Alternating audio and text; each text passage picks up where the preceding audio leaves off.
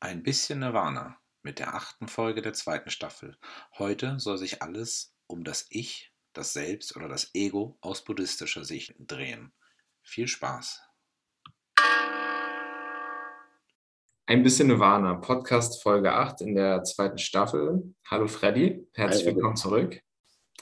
Wir wollen einen Dreiteiler starten, heute mit der ersten Folge zum Thema das Ego im buddhistischen Kontext und inwiefern das Ego dazu führen kann, dass wir ja im Samsara stecken bleiben. Und wir wollen heute starten, Freddy, mit ja erstmal mit der Begrifflichkeit des Egos und inwiefern das Ego ja von der buddhistischen Theorie, von buddhistischen Schriften, aber auch von der buddhistischen Praxis aus angegangen wird.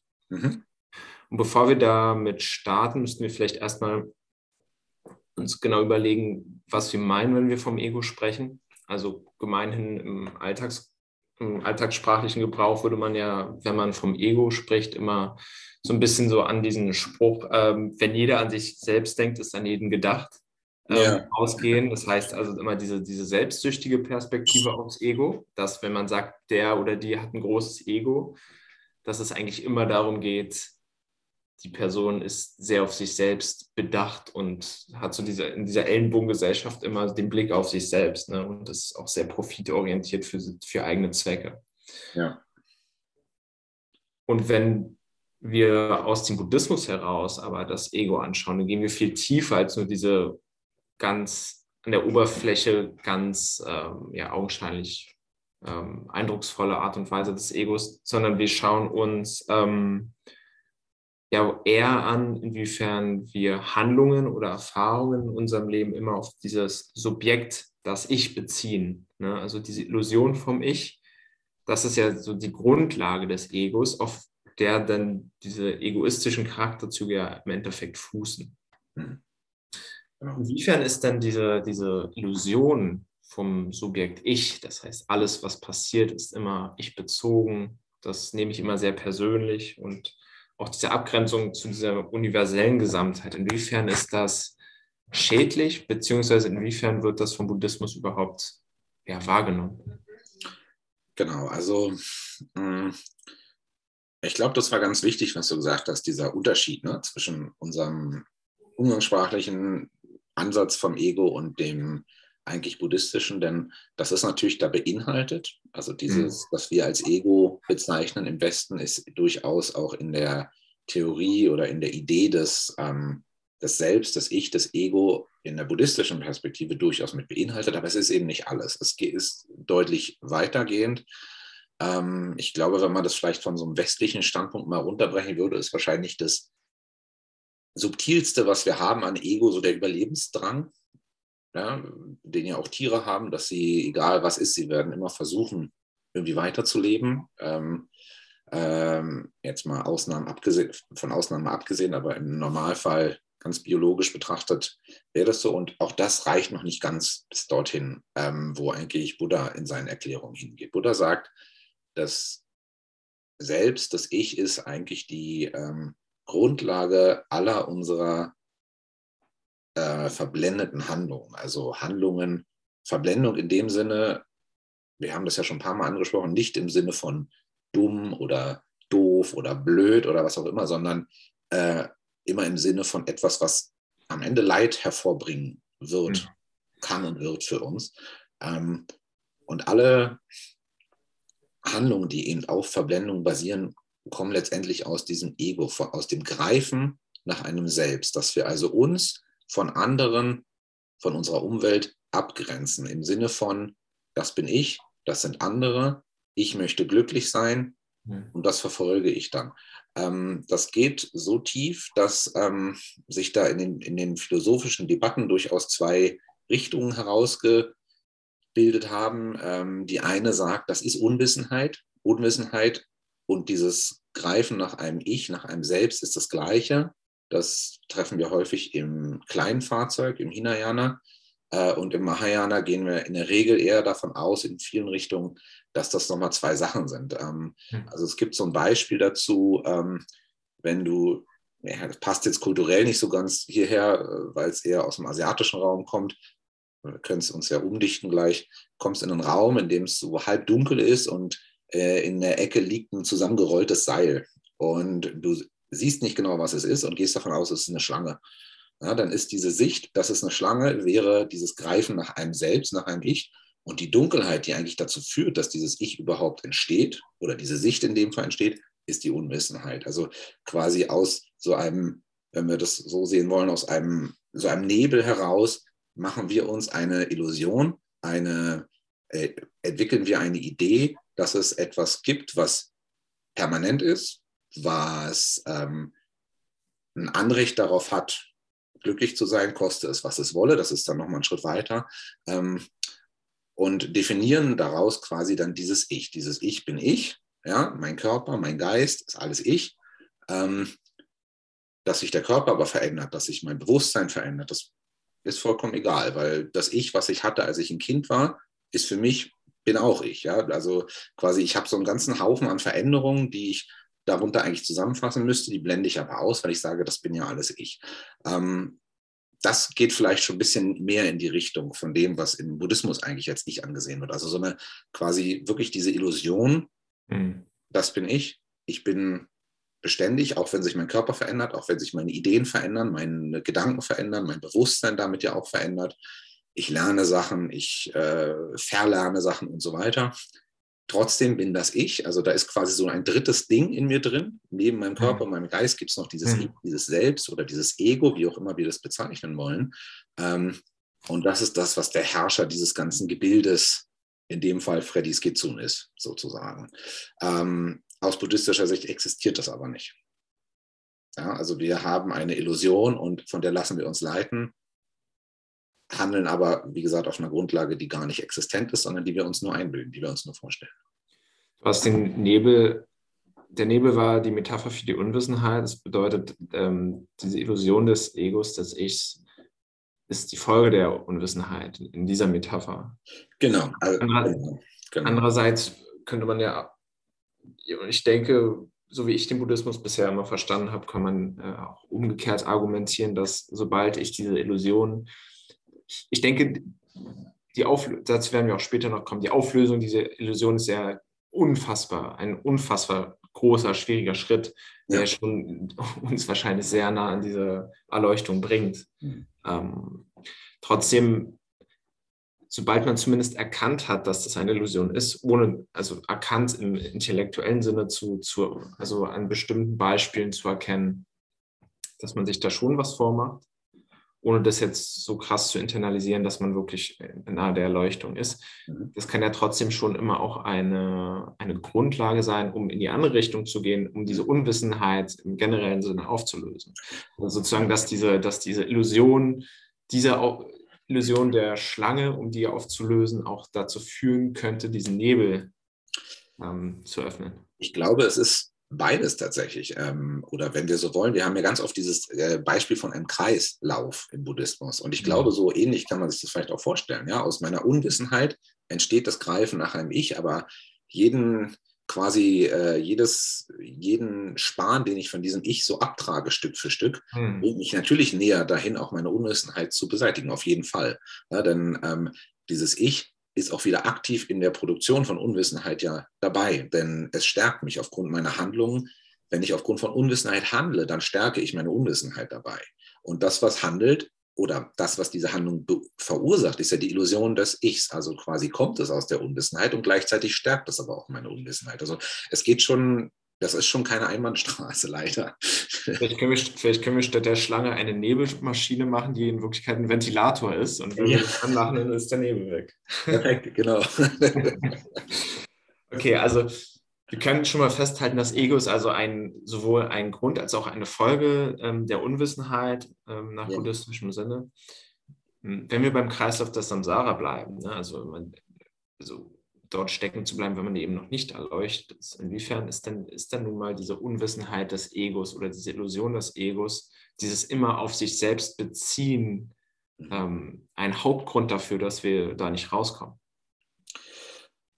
Ähm, es ist insofern eigentlich der Hauptgrund. Wir haben ja schon darüber gesprochen, über die drei Wurzelverblendungen. Ne? Unwissenheit, äh, Anhaftung und Abneigung oder Anhaftung und Hass oder da gibt es viele verschiedene Übersetzungen zu.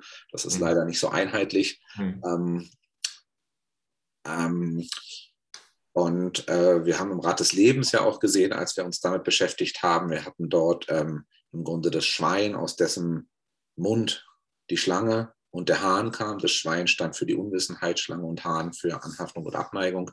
Also die Unwissenheit ist schon die Grundlage oder die Ursache für all diese Dinge.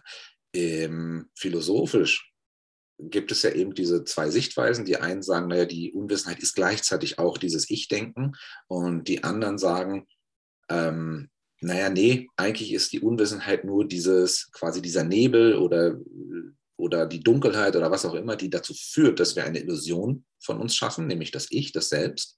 Und deshalb handeln wir. Ähm, und nach dieser Sichtweise ist eben das Ego letztendlich das, was den Kreislauf der Wiedergeburten in Gang hält. Die Unwissenheit ist da, aufgrund ihrer haben wir dieses Ego, aber das, was eigentlich aktiv wird, ist dann das Ego selber, das Ich. Ja, ich möchte meinetwegen mehr Geld verdienen. Also was mache ich? ich gehe auf Arbeit und äh, fange an, irgendwelche Kollegen schlecht zu machen beim Chef, damit ich die Beförderung kriege. Jetzt habe ich wieder eine Ursache geschaffen, ähm, die meinen eigenen Samsara wieder weiter in Gang halten würde. Ich habe die Ursache für zukünftige Erfahrungen geschaffen. Selbst wenn ich was Gutes mache, wird das unter Umständen auch genau so weiterlaufen. Also es, dieses Ego kreiert konstant durch Handlungen, die wir auf Basis dieses Glaubens an ein Ego äh, vollführen, neuen Brennstoff für Samsara, sodass sich dieses Rad, dieser Kreislauf immer weiter drehen kann. Ähm, und darum ist es eben auch möglich, Wiedergeburt zu, also erzwungene Wiedergeburt zu beenden, bevor wir Nirvana erreicht haben oder Buddha, Buddhaschaft erreicht haben. Denn wenn wir das Greifen nach einem Ich nicht mehr haben, dann werden wir nicht mehr in diesen Wiedergeburtskreislauf geschleudert, sondern wir können kontrolliert eingreifen. Und insofern sind wir zwar da noch nicht ganz raus, aber zumindest sind wir nicht mehr dem Ganzen komplett schutzlos und willenlos ausgeliefert. Insofern ist das Ich, das Ego schon ähm, die treibende Kraft, Driving Force, treibende Kraft in diesem ganzen Kreislauf. Mhm. Auch wenn es nicht der Ursprung ist. Der Ursprung liegt dann nochmal anders bei, woanders bei der Unwissenheit, da müssen wir dann auch noch ran. Aber erstmal ist das Ego das, was äh, unser Leid verursacht. Mhm. Unser Leid erfahren lässt und aufgrund dieser Erfahrung wieder neues Leiden uns schaffen lässt durch neue Handlungen. Ja, das, genau, das wollte ich auch ergänzen. Also, dass, dass die Handlungen, die aus dem Ego entstehen, halt diese eine Seite der Medaille sind. Das ja. wäre dann wieder der klassische Ego-Begriff vielleicht. Ähm, andererseits aber auch das Ego sozusagen als, als Subjekt jeglicher Erfahrung, also mhm. jegliche Erfahrung absorbiert. Das heißt, alle Handlungen, die mir geschehen, ich immer wieder auf mich beziehe, führt denn vielleicht ja nicht nur dazu, dass ich äh, nicht, dass ich aus buddhistischer Sicht nicht zu meiner Erleuchtung, zu meiner Befreiung komme, sondern ja. ganz, ganz weltlich einfach, dass es mir schlechter geht. Ne? Ja. Also wenn ich alles persönlich nehme, jegliche, jegliche Dinge, die passieren, jegliche Dinge, die gesagt werden, ähm, jegliche Erfahrung, die ich mache, immer wieder nur auf mich beziehe, so als wäre es so diese gottgegebene Bestrafung, für meine Person, für mein Handeln, in, ähm, das führt ja immer zu Leid. Also das ist ja auch ganz, ganz transparent spürbar, dass das zum Leiden führt. Unabhängig davon, ob ich jetzt ähm, das Konzept des Samsara verstanden habe oder nicht. Ja. Genau. Und diese, diese Erfahrungen, die wir machen, sind ja dann auch immer interessanterweise auch das, was das Ego zusätzlich, das, du hast es schon angesprochen, zusätzlich füttert. Das heißt, ja. ein, das Bild, diese Illusion von Ich, diese, die ist ja auch ein, ja, eine Sammlung, ein Gesamtkonstrukt aller Erfahrungen, die wir gemacht haben. Oder wer ist wir? Ne, da müsste man jetzt fragen, aber die halt nun mal gemacht wurden. Und nicht nur die Erfahrung, sondern natürlich auch die Erinnerung an Vergangenheit. Und die umgemünzt dann wieder in die Zukunft projiziert, ist ja auch das, wofür, worüber wir auch in Staffel 1 schon gesprochen haben. Ne? Also diese ständige Wechsel zwischen Vergangenheit und Zukunft, ohne ja. wirklich die Gegenwart im Blick zu halten. Wobei wir selbst in der Gegenwart ja, einer Illusion erliegen, in, insofern, dass wir es ja immer noch auf uns beziehen, was jetzt genau in dieser Sekunde passiert.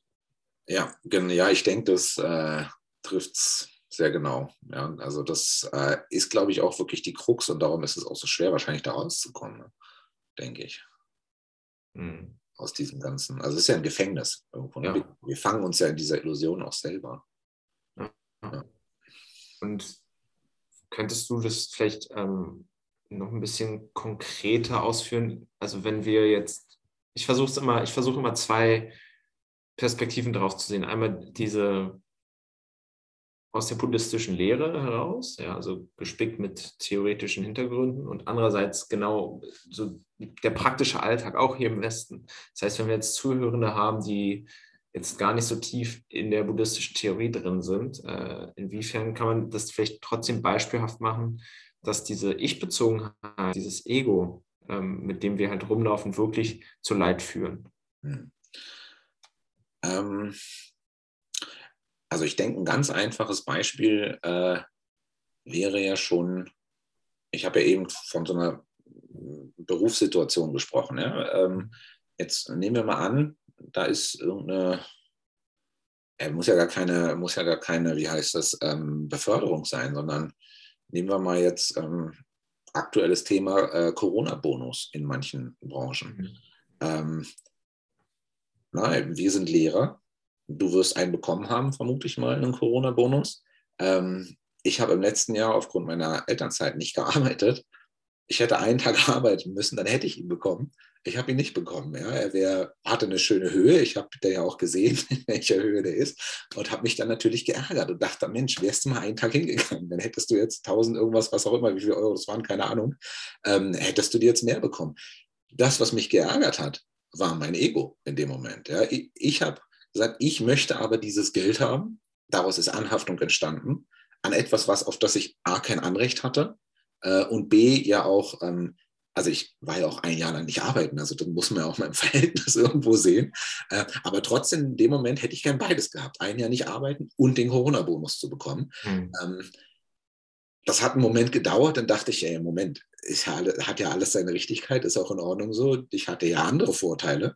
Ähm, Insofern ist es auch in Ordnung und das äh, wäre ja auch nicht fair gewesen, ähm, den jemandem zu geben, der gar nicht da ist, also der quasi die Voraussetzung gar nicht geleistet hat, wo, auf der dieser, Bar, dieser Bonus dann ausgezahlt wurde. Aber im ersten Moment hatte ich kurz einen Moment so, ah, Moment, hm. ich will das auch haben. Hm. Ähm, das war mein Ego. Mein Ego hat äh, gesagt, ich, Freddy Skizun,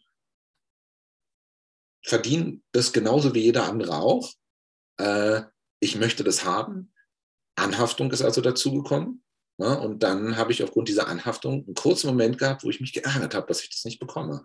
Ähm, das hat einen Moment, wie gesagt, gedauert, dann hatte ich mich auch wieder gefangen, aber es war da. Das ist das Ego. Das hat das quasi getriggert in dem Moment. Mhm. Ähm, äh, und heute lache ich natürlich darüber und denke, ist doch Quatsch, was hast du dir dabei gedacht eigentlich? Ja? Aber äh, passiert. Und äh, ich glaube, solche Situationen haben wir ja ganz viele. Ja? Das ähm, kann auch sein, ich weiß nicht, ich fahre morgens zur Arbeit, äh, muss vielleicht am U-Bahnhof aus dem Bus aussteigen und zur U-Bahn und die U-Bahn ist weggefahren. Gerade so. Und dann denke ich, warum muss denn der jetzt losfahren? Ich wollte ja. doch, ich wollte ja. doch noch mitfahren. Mhm. Ähm, ja, dass aber, wir sind hier in Berlin, in fünf Minuten die nächste U-Bahn losfährt, sehe ich dann in dem Moment gar nicht. Mhm. Ja, ähm, gut, wenn die jetzt in einer Stunde kommt, dann ist es A keine U-Bahn, aber B wäre es dann auch verständlicher. Aber trotzdem haben wir ja diesen Moment, wo wir denken, ach Mensch, die hätte ich aber kriegen wollen. Am Ende macht es wahrscheinlich überhaupt keinen Unterschied, ob wir irgendwo fünf Minuten früher oder später kommen, ähm, weil entweder wir sind eh zu spät ja, da machen dann fünf Minuten auch keinen Unterschied mehr. Oder wir haben so viel Zeit eingeplant, dass wir eh zu früh da sind, dann haben wir ja noch einen Puffer. Ja, ähm, aber unser Ego sagt uns, das wäre meine U-Bahn gewesen. Was, wieso fährt der los? Wieso ist dieser Fahrplan nicht so, dass ich jetzt hier rankomme? Also diese kleinen Ärgernisse kommen alle am Ende aus unserem Ego. Und ähm, ich könnte sie alle umgehen. Ich hätte arbeiten gehen können zwischendurch. Wollte ich aber nicht, weil ich hatte ja Elternzeit. Mhm. Ähm, der Berufspendler, die Berufspendlerin hätte einen Bus früher nehmen können, um sicherzustellen, dass diese U-Bahn auch erreicht wird. Haben sie aber nicht.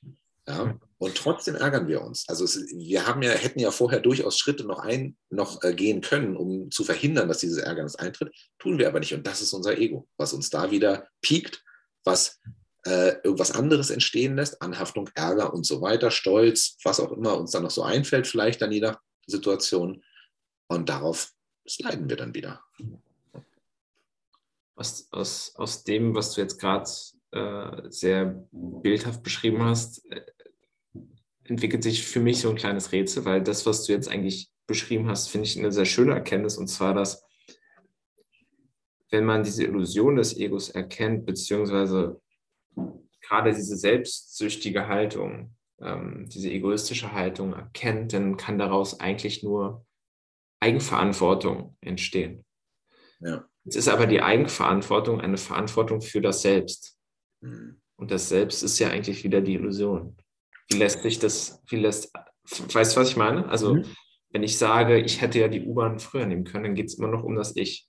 Ja. Wenn ich sage, ich hätte ja arbeiten gehen können, dann, also dann in diesem Jahr, dann, dann geht es immer noch um das Ich. Ja. Um, ähm, was wäre denn der Schritt, der Schritt weiter? Also ich, ich stelle mir dann immer vor, wäre es nicht noch ähm, heilsamer für uns, wenn wir, wenn wir es schaffen könnten, Dinge einfach unabhängig von, von Ursachen zu akzeptieren?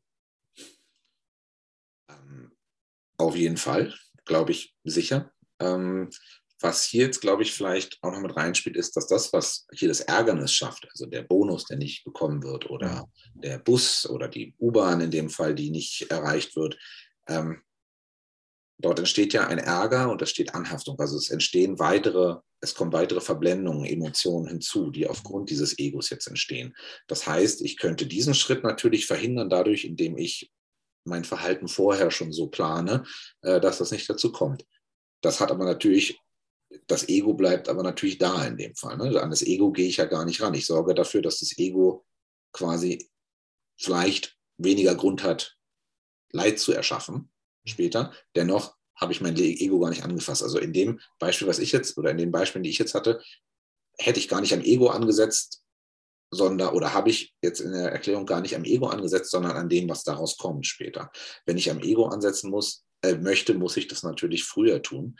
Mhm. Ähm, und ich glaube, gerade so eine gewisse Akzeptanz, in der ich mich natürlich schulen muss vorher, ist da schon mal ganz wichtig, auch zu sagen, okay, dann ist das eben so, ich habe da keinen Einfluss drauf. Ja, ich habe keinen Einfluss drauf.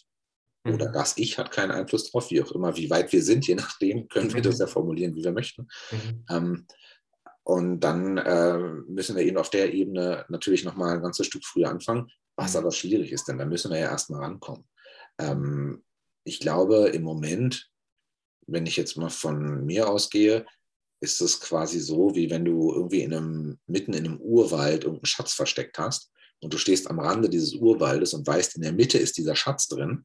Ähm, du musst trotzdem erstmal durch den ganzen Morast irgendwie und durch das ganze Gehölz da durch, bis mhm. du dahin bist. Und da, glaube ich, stehe ich jetzt oder stehen mhm. Sie jetzt vielleicht auch, ähm, sodass wir also uns erstmal mit diesem ganzen Drumherum ja beschäftigen, weil er einfach viel konkreter ist mhm. und auch akutes Leiden mhm. Wenn wir jetzt mhm. sagen, wir wollen konsequent Leid für immer beenden, dann müssen wir natürlich zu diesem Schatz in der Mitte des Urwaldes kommen und uns um ja. den kümmern. Also ja. der Schatz in dem Fall ist das Ich, ne? da müssen wir ja. da natürlich ran. Ähm, und äh, können aber natürlich auf dem Weg dahin trotzdem ja auch das intelligent nutzen. Ne? Also das machen wir ja auch zum Beispiel, ähm, wenn man ins Mahayana guckt, der Wunsch, ein Buddha zu werden, besteht daraus, dass ich sage, alle Lebewesen waren meine Mütter und waren gut zu mir. Also ich mhm. benutze dieses Ich und das Gute, was das Ich bekommen hat von anderen, um den Wunsch zu entwickeln, für ihr Wohl dieses Ich aufzugeben und ein Bruder zu werden, um ihnen zu helfen. Ja. Also das, äh, das ist immer so eine wechselseitige Beziehung. Ähm, aber das ist halt auch der Trick. Da muss man dann eben gucken, wie kommen wir dahin? Wie können wir das jetzt nutzbar machen, ja. ähm, um dahin zu kommen? Aber ja, absolut. Also ich glaube, diese Akzeptanz und äh, das, diese Selbstschulung, Sachen nicht so wichtig zu nehmen, das ist jetzt erstmal leichter gesagt natürlich als getan, aber ich glaube, dass das ein ganz wichtiger Schritt ist, da, da, da dann in die Richtung zu kommen, weil er uns eben diese, diese Staubwolke von Ärger ja. durch die wir uns erstmal durcharbeiten müssen, vielleicht auch erspart einfach und somit wir dann irgendwann mehr quasi ans Eingemachte gehen können. Mhm. Ja. Es verknüpft wieder die Idee des Gleichmuts, ähm, unabhängig davon, oder beziehungsweise nicht unabhängig davon, aber eben nicht in, in Gleichgültigkeit zu verfallen. Das ist ja dann auch immer die Gefahr darin, ne? Zu sagen, naja, ist mir doch egal, wenn jetzt die U-Bahn, wenn ich jetzt zehn U-Bahn nicht äh, bekommen habe. Ähm, das sieht der Chef dann anders wahrscheinlich. Genau, ja, genau. Ne? Also ja erstens ist natürlich immer die Frage, wie ist das gesellschaftlich alles ähm, realisierbar? Denn das Ich ist nun mal auch aus, aus gesellschaftlichen Gründen ein wichtiger, eine wichtige Illusion momentan, um im Alltag zu bestehen. Ja. Die Frage ist ja dann, und da werden wir dann in den nächsten Folgen auch drüber reden müssen, ähm, inwiefern der Buddhismus helfen kann, sich dieser Illusion immer weniger hm. zu beugen und, und, trotzdem ein erfülltes und äh, vor allem auch äh, sinnvolles und auch äh, irgendwo auch noch gesellschaftliches Leben führen zu können. Wir sind, ja. keine, wir sind keine Mönche, zumindest noch nicht. Und ähm, insofern müssen wir, da, müssen wir da ja noch ein bisschen weitergehen. Das heißt, wir werden auf jeden Fall in den nächsten ja, mindestens zwei Folgen diese Schatzkiste, die im Dschungel versteckt ist, noch ein bisschen weiter öffnen. Ähm, dazu werden wir in der nächsten Folge uns äh, weiterhin mit der buddhistischen Theorie befassen, aber auch äh, die vergleichen mit äh, wissenschaftlichen Aspekten aus der Neurobiologie beispielsweise, aber auch aus so philosophischen Richtungen. Und dann später auch nochmal genauer hinschauen zu können, inwiefern der Buddhismus uns jetzt wirklich auch, und das ist ja im Prinzip immer das, was wir hier im Podcast auch versuchen rauszuarbeiten, inwiefern die buddhistische Lehre uns auch helfen kann mit verschiedenen spirituellen Praktiken beispielsweise, ähm, uns von dieser Illusion nach und nach ein bisschen lösen zu können. Darauf freue ich mich, Freddy. Ähm, vielen Dank für heute und vielen Dank an die Zuhörenden. Ähm, wir hoffen, es hat euch gefallen und wir sehen uns in zwei Wochen. Bis dann. Tschüss.